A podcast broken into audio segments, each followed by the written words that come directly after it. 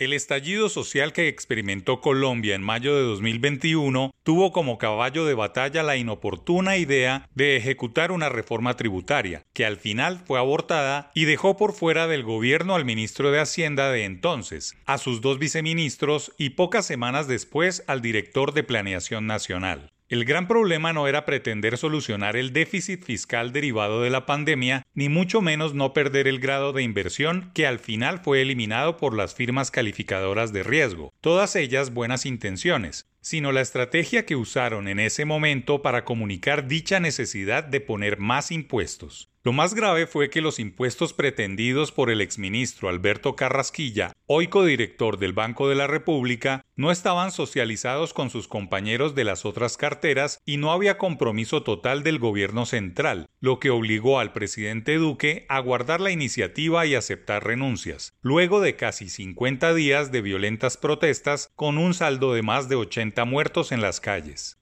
Los pilares fundamentales de esa reforma tributaria están nuevamente en el gobierno entrante. Eliminar exenciones a varios sectores económicos, cárcel para los evasores de impuestos, ampliar la base de contribuyentes, unificar la tarifa del IVA, bajar la informalidad en el pago de impuestos y muchas ideas nuevas que han venido repitiendo los funcionarios nombrados, pero quienes aún no se han posesionado en sus cargos. No obstante, han empezado a hablar con mucha suficiencia y soltura de nuevos impuestos, quizá olvidando que el gobierno en solitario no pone impuestos, que las iniciativas tributarias deben pasar por el Congreso de la República y que es la gente quien termina aceptando o no los nuevos impuestos, pues los gobiernos son distintos, pero los contribuyentes son los mismos de todos los años. Es una situación bien complicada que debe reposarse para que todo marche bien en aras de mejorar las finanzas públicas y contar con dinero para la inversión social. Pero nuevamente los funcionarios empiezan a caer o cometer los mismos errores de sus antecesores durante el último intento de poner una reforma tributaria ambiciosa. Hablar más de la cuenta, de manera temeraria, dando por sentado que sus alocuciones en los medios se convierten automáticamente en leyes.